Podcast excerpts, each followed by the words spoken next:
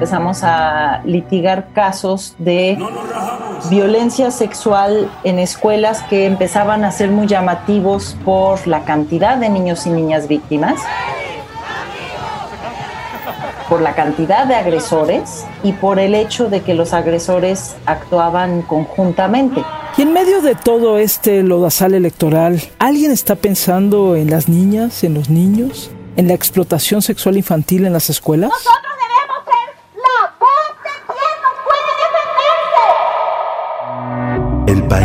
Porque estoy convencida de que debemos hablar de ello mucho más de lo que hemos hecho. Presenta Al habla con Barkentin. Este va a ser posiblemente el primer episodio de Al habla con Barkentin, mucho más duro, mucho más difícil y mucho más complicado de todos los que hemos hecho hasta este momento. Y está conmigo Margarita Grisbach. Hola, hola. Gracias. Denise Dresser, ¿cómo estás? Hola, buenas tardes. Qué gusto estar con ustedes. A unos días de la jornada electoral del 6 de junio aquí en México, se presenta el informe Es un secreto, la explotación sexual infantil en las escuelas. Y hoy platico con Margarita Grisbach, directora de la Oficina de Defensoría de los Derechos de la Infancia, responsable también de este informe, y con Denise Dresser, escritora, politóloga, analista y activista, y que presenta, junto con otras personas, una querella en torno a este tema. ¿Qué van a hacer los candidatos y las candidatas, los ganadores y las ganadoras con este terrible asunto?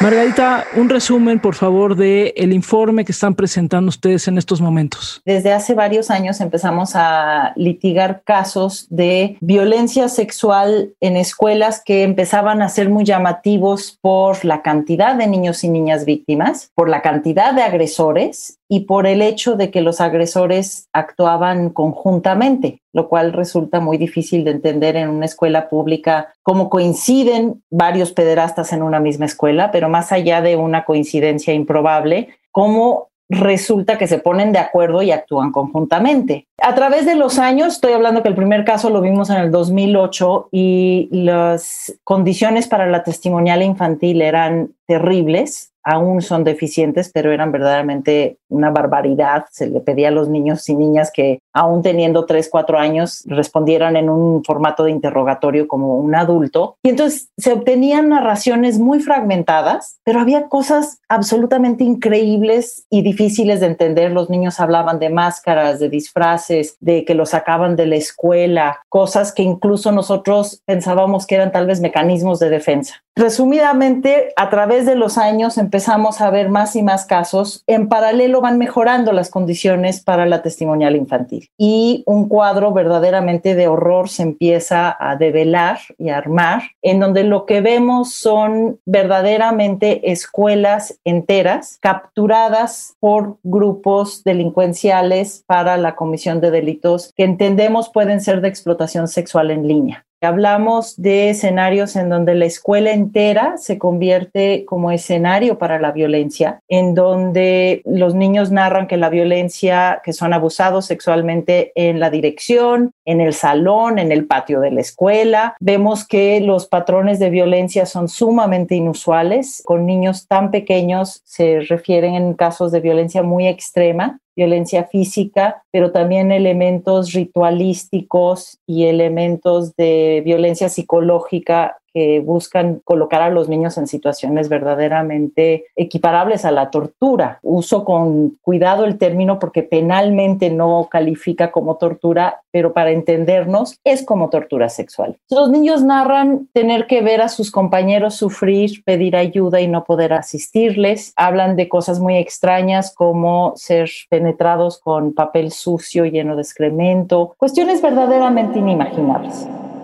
Lo que también se va aclarando conforme hay mejores oportunidades para escuchar a los niños es que consistentemente refieren ser sacados de la escuela y llevados a otras casas en donde incluso hay adultos y niños que no conocen, que no son de su propia escuela. Una niña refiere que en la casa donde es llevada y donde sufre violencia sexual hay bebés, los niños reiteradamente también describen ser sedados, dicen que les dan cosas de tomar o de comer que les dan sueño, los hacen débiles. Y en un caso particular, 17 padres de familia nos dicen que sus hijos y hijas empiezan inexplicablemente a dormir toda la tarde o que los recogen de la escuela y están profundamente dormidos y no entienden por qué. Y el otro elemento clave, me parece, es que los niños refieren la presencia de cámaras. Entonces, esa es en general la situación que encontramos y a través de nuestros esfuerzos porque se investigara debidamente, establecimos contacto con Interpol y con Homeland Security en México y ellos nos ayudan a establecer contacto con un periodista en Israel que documenta cientos de casos y los patrones son prácticamente idénticos. Y son idénticos en sus elementos más impensables y más extraños. Y eso nos llevó a decir, bueno, hagamos un esfuerzo por tener una mirada más amplia de lo que sucede en México y echamos una red pescando información pública, recomendaciones de comisiones de derechos humanos, acceso a la información e investigación hemerográfica y encontramos en poco tiempo 18 casos en siete estados de la República con los mismos patrones. No sabemos exactamente frente a qué estamos. Lo que sí sabemos es que no se trata de abuso sexual infantil individual en las escuelas, sino que es violencia organizada que sucede de una manera que no alcanzamos a entender. Tú, Denise Dresser, que analizas el país y que miras el país, ¿desde dónde arropas este trabajo? Tengo una larga historia de colaboración con Margarita que deviene de presentar casos para poner a prueba al sistema judicial mexicano. De hecho, seguimos involucradas en un litigio contra el gobierno de la Ciudad de México por la represión que se dio después de una de las marchas de Ayotzinapa. A mí lo que me motiva es aquella frase del activista, el artista muy famoso chino, Ai Weiwei, quien dice que la única forma de entender cómo funcionan o mal funcionan las instituciones es usarlas.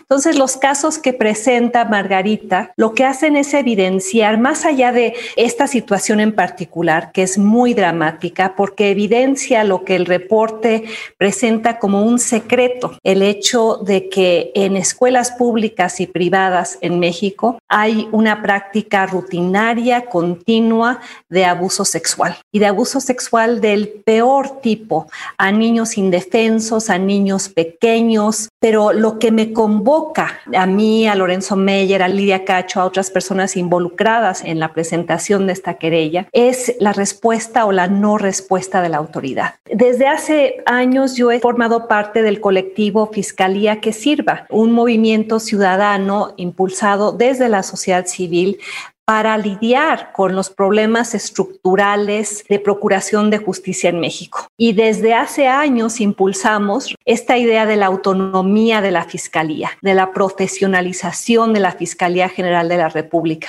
porque lo que pone sobre la mesa el reporte de Margarita y de su organización es no solo la victimización, sino el hecho que la autoridad está ausente que los casos se presentan ante las fiscalías locales o ante la Fiscalía General, son ignorados o se fragmenta la investigación o no hay capacidad institucional para lidiar con este tema dramático. Vemos página tras página del reporte que las fiscalías, peritos, el MP, no saben ni siquiera cómo interrogar niños los revictimizan, fragmentan la investigación en diferentes instancias y luego años después voltean y dicen, pues ya cumplimos, ya se cerró el expediente sin que haya habido justicia ni para los niños ni para sus padres. Entonces, este es un botón de muestra más de los serios problemas que venimos arrastrando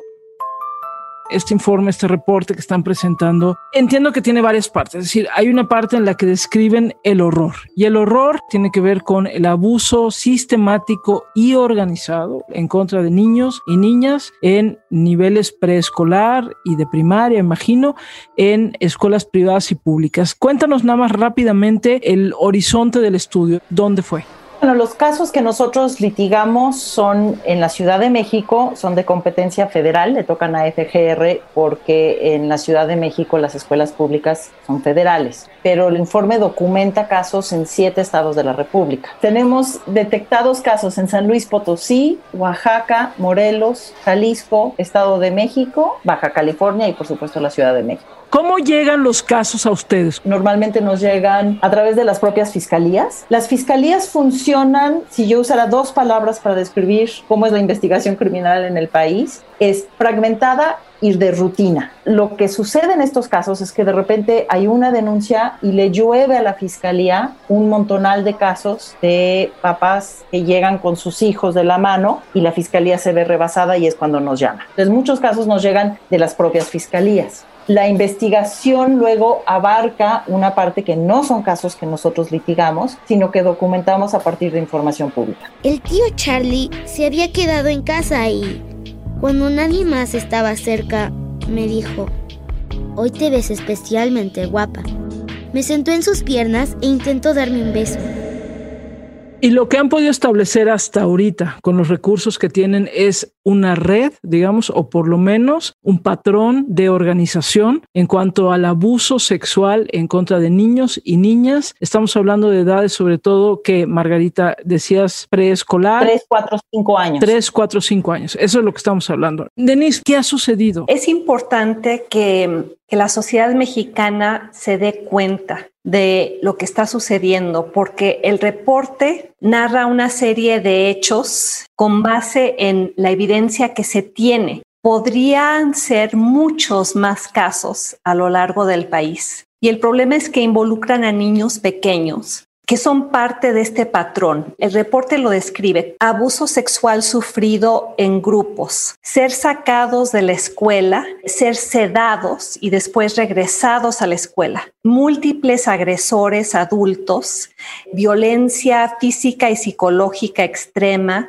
rituales religiosos, ser fotografiados, los obligan a ingerir pastillas que les dan sueño, inyecciones entre los dedos de los pies, ser amarrados, ser obligados a orinar o defecar sobre alguien más, insertar una jeringa con excrementos, toda una serie de prácticas que deberían ser de alarma. El problema es que es muy difícil investigar y procesar y avanzar tanto por la debilidad institucional de la que habla Margarita y que el reporte reitera, sino también por el hecho de que no están preparadas las instituciones para entrevistar a estas víctimas tan pequeñas. Es difícil obtener información, no están capacitados quienes los entrevistan, no les creen o los vuelven a revictimizar y lo hemos visto una y otra vez en la Ciudad de México. La psicóloga Julia de la Borbolla tenía un instrumento, una práctica que era como usar un pequeño muñeco para que los niños pudieran hablar con ese muñeco y estuvo colaborando con la Procuraduría de la Ciudad de México durante muchos años hasta que terminaron esa colaboración. Creo que lo que hay que subrayar es el hecho de que esto probablemente es la punta del iceberg, porque el reporte termina con también investigación sobre el abuso sexual en línea y cómo México es uno de los países que provee una proporción muy alta de ese abuso sexual en línea y de abuso sexual contra niños menores de edad en general en el mundo, porque yo me imagino que bandas de depredadores se instalan aquí o operan aquí aprovechándose precisamente de la impunidad y del hecho de que el Estado mexicano ya sea vía la propia CEP o la Fiscalía General de la República o las fiscalías a nivel de los estados, han demostrado su incapacidad para lidiar con este problema. Empieza a contar que ya le estaba acosando hace cuestión de tres meses. Le decía que se encuentren después de su fútbol en tal parte que le quería abrazar y besar. ¿Qué ha pasado, Margarita? ¿Alguien está haciendo caso? ¿Cuál es el llamado que se hace ahora que se presenta este informe? un comentario muy rápido es que hablando del impacto que tiene es la pérdida de confianza, la ruptura en la confianza de la escuela, lo cual es gravísimo obviamente para las familias, pero como sociedad no puede ser que nosotros perdamos confianza en un lugar tan vital en donde entregamos como padres y madres a nuestros hijos todos los días con una fe absolutamente ciega. O sea, tú dejas a tu hijo a cargo de alguien la confianza en ese espacio que es socialmente, económicamente, emocionalmente tan importante, se rompe. Y entonces uno de los efectos muy graves es, imagínate lo que significa volver a mandar a tu hijo a la escuela después de esto. Es una cosa impensable. La parte que me preguntas de qué ha pasado y cuál es la petición. Lo que ha pasado es que las autoridades, en particular la Fiscalía General de la República, lo que nos dice es, yo estoy formalmente impedido de ver más allá de lo que tú me estás denunciando, lo cual es un absurdo siendo abogada o sin ser abogada. La investigación se trata de descubrir lo desconocido. Si tú solo puedes investigar aquello que ya conoces, es un sinsentido, no es una investigación. Entonces lo que nos dicen es, si los niños dicen que pasó esto en un baño y, se infiere otras cosas, yo no puedo investigar más allá de lo que pasó en esa escuela y en ese lugar y esos hechos concretos y por eso se logran sentencias robustas por abuso sexual individual. Lo que hicimos entonces fue decir, ok, tú dices que no puedes salirte del caso particular, armamos este grupo de codenunciantes y conjuntamente denunciamos posibles delitos de explotación sexual infantil en escuelas. La Fiscalía en el 2019 responde diciendo, primero ya no te doy acceso a la carpeta, y no quiero que tú puedas impugnar lo que yo hago porque tú no eres víctima directa. Te saco de la jugada y ya que no tengo quien me impugne, emito cuatro oficios y decido que con cuatro oficios se agotó la investigación, no hay más que investigar y concluyo que pues no hay elementos para pensar que aquí hay un delito y se cierra la carpeta semana no ejercicio. Es gravísimo. Cuando me preguntas qué está pasando, es imposible que los ciudadanos hagamos esta tarea. La ciudadanía no puede sustituir al Estado. Se necesita un Estado para resolver este tipo de casos. Híjole, Denise. Lo que emerge después de leer el reporte es primero un sentimiento de enorme dolor por lo que deben haber padecido estos niños y el siguiente sentimiento fue el de la pregunta ¿dónde está el Estado? ¿Dónde está la autoridad? ¿Por qué hay estos vicios institucionales? En un caso de una denuncia, no me acuerdo exactamente qué autoridad es, va a una escuela y le dice a la directora de la escuela que hay una denuncia por abuso sexual y entonces alerta a la directora de la escuela, a toda la comunidad escolar, a los involucrados, que inmediatamente cambian toda la estructura de la escuela, de los lugares en donde se habían cometido los delitos de abuso sexual. Lo que hacen es una política de ocultamiento porque la autoridad no hizo bien el trabajo de investigación y procedió inadecuadamente a ir a confrontar sin haber recabado las pruebas. Pruebas tan esenciales de haber hecho una investigación de antecedentes laborales de a quienes contratan en la escuela para saber si traen tras de sí denuncias de otra escuela. Entonces, si se investiga solo el caso específico y la fiscalía se declara incompetente para ampliar la investigación más allá del caso específico y la denuncia específica, no se pueden visualizar patrones. La autoridad no puede actuar frente a una red o frente a un comportamiento sistemático que se da más allá de una escuela específica. Lo que quisiera subrayar es que esto que describe el reporte, las múltiples ocasiones en las cuales la fiscalía se declara incompetente, cierra la carpeta, eso lo hemos vivido también en el caso de la denuncia de represión por la marcha de Ayotzinapa. Lo que voy es que este es un comportamiento sistemático por parte de la autoridad. No es este caso aislado. aquí lo terrible es que atañe a menores de edad pero incluso cuando estuvo aquí el grupo interdisciplinario de expertos independientes, las quejas en torno al comportamiento de la fiscalía eran muy similares. Y entonces lo que estamos presenciando es la incompetencia institucional. Y como dice el reporte, no sabemos si es omisión si es encubrimiento, si es falta de profesionalización, si es porque Gertz en lo personal no quiere entrarle al tema porque pues quizá destaparía una cloaca en el sistema de escuelas públicas, no solo las denunciadas aquí, sino a nivel nacional. No sabemos pero lo que revela el reporte es que ni siquiera tenemos la capacidad para investigar adecuadamente. Caminito de la escuela apurándose a llegar, con sus libros bajo el brazo, va todo el reino animal. A ver qué sigue. Hay un relato del horror. ¿Para qué también sirve esto? De alguna manera, el publicar este informe es un poco, en parte, una derrota. Si nosotros pensamos en una investigación como debe ser, lo peor que puedes hacer es salir públicamente con la pretensión de investigar. Este gesto tiene que ver con decir no podemos esperar a que las autoridades hagan su chamba mientras esto sigue sucediendo. Y ahí tomamos una decisión como organización de decir, pues claro, lo que deberíamos hacer es exigir que se siga investigando con sigilo debidamente, pero eso mientras no sucede año tras año, sigue sucediendo. Entonces optamos un poco desde esa postura de derrota, salir públicamente con la esperanza de que por lo menos se detenga, porque no solo es grave por lo que pasó, es grave porque todo indica que esto sigue pasando y peor, porque lo único que sabemos es que durante la pandemia los delitos de explotación en línea han incrementado brutalmente es una exigencia de que tiene que cambiar la forma en la que las escuelas funcionan. No puede ser que en una escuela pública exista una casa particular, que existan bodegas, que existan todos estos lugares ocultos. No puede ser que no exista vigilancia en las entradas y salidas. No puede ser que no existan protocolos que obliguen a la SEP, como cualquier otra autoridad, dar vista inmediatamente a la policía cuando hay la posibilidad de que se comete un delito. La SEP no puede ser quien decide, deja, yo investigo y si yo decido que sí hay un delito, entonces le doy vista a quien supuestamente investiga si hay o no delitos.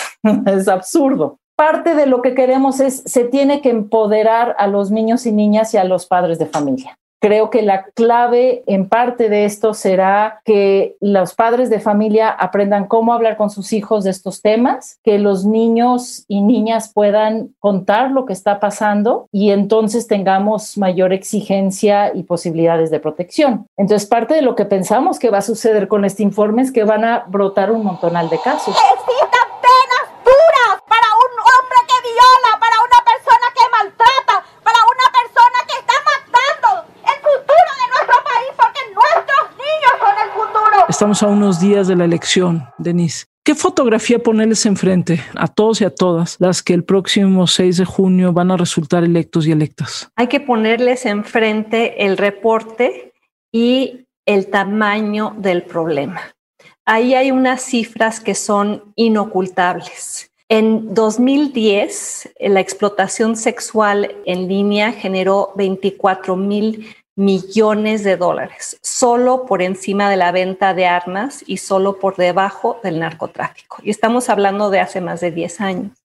El 94% del material de abuso sexual en imágenes de niños y niñas Imágenes como las que se recabaron en los casos que detalla el informe son de menores de 13 años. Y esto se vuelve incluso más urgente ahora que regresamos de la pandemia a la supuesta apertura de clases, el regreso a las escuelas. La calidad de la civilidad, del capital social de un país, la calidad de su democracia, tiene mucho que ver con cómo trata a su población más vulnerable. Y aquí le estamos fallando a los más vulnerables. El Estado le está fallando a los más vulnerables. Entonces, ojalá que esto sacuda conciencias. Me gustaría cerrar, Margarita, que nos compartas una imagen o un momento o una mirada o una historia que particularmente te cimbró. Lo voy a compartir de de ambos lados y parte es en, la redacción misma del informe. Yo creo que de las cosas que más me simbraron es la descripción y el terrible dolor que describen los niños cuando llegan a tocar la parte de sus compañeros sufriendo y de tener que lastimar a sus compañeros. Ahí de repente, sí, o sea, narran todo lo que les pasa a ellos y es terrible, pero esa parte en particular les mueve muchísimo y lo junto con una parte que me conmueve mucho de otra manera, y es la importancia de la justicia como parte del proceso de sanación, Los niños no saben que esto no ha llegado a, investigarse cabalmente. Lo que saben es que ellos son muy valientes y que tienen el valor de ir a hablar con una autoridad que se llama juez, que es más poderosa que esos monstruos que ellos pensaban eran lo más poderoso del mundo y que podían hacer que todos sus compañeros sufrieran y obligarlos a ellos a lastimarles. Y entonces, por, para mantenerle el anonimato de los niños en el juicio, cada quien escogió un disfraz de superhéroe. Y el día que fue a hablar con la juez, se vistió de superhéroe y la juez se dirigía a ellos con el nombre de superhéroe. Entonces, junto una cosa con la otra y ambas me conmueven mucho, de la imagen de los niños narrando lo que más les duele, que es lastimar a los otros y verlos sufrir, y la imagen de los niños salir disfrazados y la jueza hablándoles como superhéroes. Híjole, qué ganas de abrazar a esa juez, ¿eh? La verdad, qué ganas de abrazar a esa juez. Yo. ¿Dónde podemos ver todo el estudio, Margarita? ¿Qué van a hacer? ¿Cómo se va a dar a conocer? Está en dispensariodi.com, todo seguido.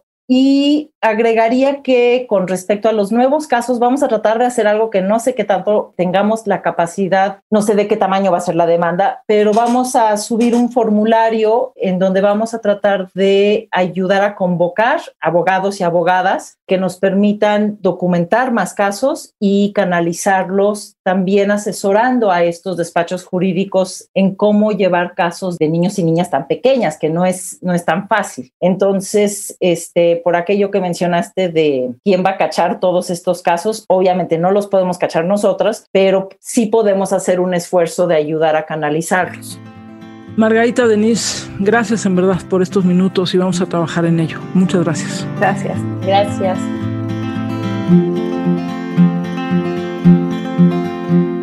Al habla con Barkentin. Cada semana una nueva conversación. Al habla Barkentin. El país presentó.